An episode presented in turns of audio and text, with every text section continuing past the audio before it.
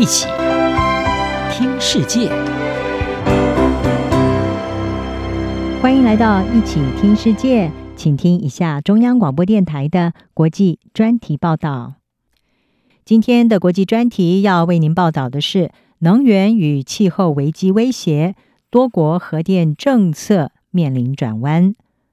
乌克兰战争导致全球能源成本飙涨，再加上气候危机日益加剧，也让各国开始重新的思考各自的能源政策，甚至改变对核能发电的态度。有部分国家考虑要延后核电厂的除役时间，有一些则是准备要重新的发展核电。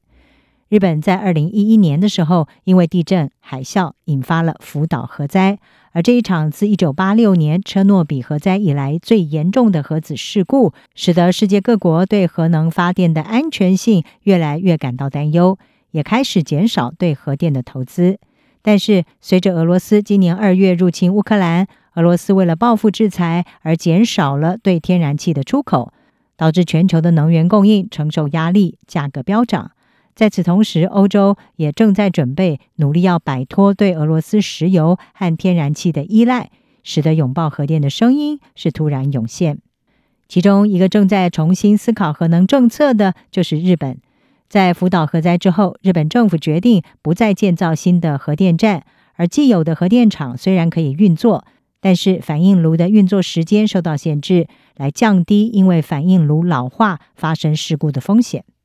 不过，日本首相岸田文雄他在先前已经表示，他希望在今年底以前发布的一项绿色能源报告当中，评估新建新一代的核电厂，而且可能会延长现有核电厂使用的年限。岸田文雄他是强调，再生能源和核电是日本追求绿色转型必要的脱碳能源来源。不过，岸田的发言是引发各界的关注，认为日本准备要逆转他的核电政策。虽然岸田随后是表示，日本尽可能减少对核电依赖的方针不变，而且再生能源是实现碳中和的主要来源，对于核能安全的标准也不会放宽。不过，他也重申，希望所有的选项都能够获得考虑。此外，在日本政府今年夏天两度的发出供电短缺警报。呼吁民众节省用电之后，日本大众似乎比过去更能够接受核能政策的转向。根据读卖新闻在先前的一份民调显示，有百分之五十八的民众支持在经过安全审查之后可以重启核能反应炉，而反对的人是百分之三十九。这也是这项民调五年来第一次出现赞成核能的人多于反对的人。即便是对已经承诺要在今年年底以前完成废核的德国，坚持核能也不再是个禁忌的话题了。这场能源危机引发了对德国最后三座核电厂存废的辩论。德国由三党组成的执政联盟在这个议题上是意见分歧。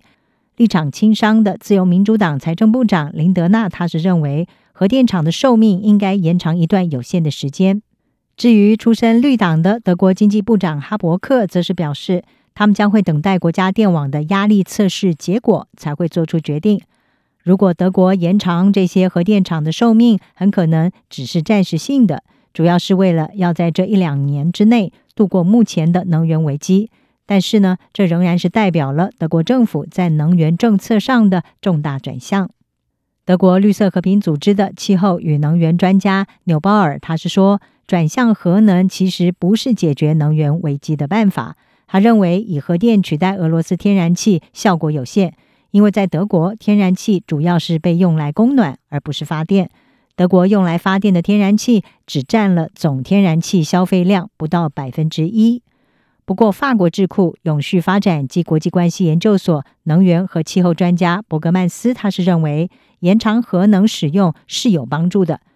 伯格曼斯说。欧洲正在非常不同的能源情势当中，有几个危机重叠在一起，包括俄罗斯的天然气供应问题、干旱导致水库蓄水量的减少，还有法国核电厂的低产量。所以呢，他说所有的杠杆都很重要。而除了日本和德国考虑转变能源政策之外，一些国家也开始聚焦在核电的投资与开发。中国、捷克、印度还有波兰这些国家都已经表示会开发新的核电厂。英国、法国还有荷兰也有类似的开发构想，而美国总统拜登在日前也提出了一项投资计划，鼓励投资核电。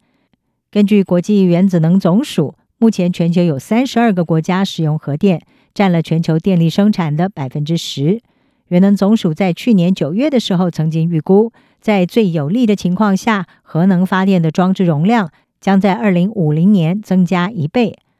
不过，尽管如此，围绕核能发电的相关风险还有问题，仍然是让是不是使用核电充满了争议。联合国政府间气候变迁小组的专家承认，因为发生核灾的风险，还有如何安全处理核废料的问题还没有解决，也使得对核能的意见仍然是分歧的。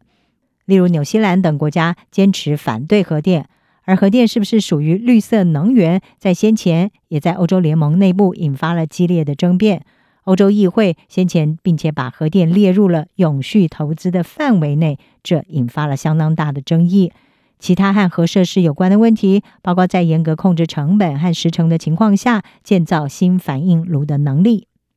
永续发展及国际关系研究所的专家伯格曼斯，他点出了核电厂长期的施工延误这个问题是没有办法解决当前的气候危机。他说：“我们谈论的是中期解决方案，而这没有办法解决市场的紧张局势。但是呢，他建议聚焦于能够立刻带来帮助的动态可再生能源产业。”目前，在能源和气候危机的压力之下，日本、德国部分的欧洲国家正在开始重新思考他们的核能政策，也让这个多年来争议不休的问题再次的成为多国政治上的焦点。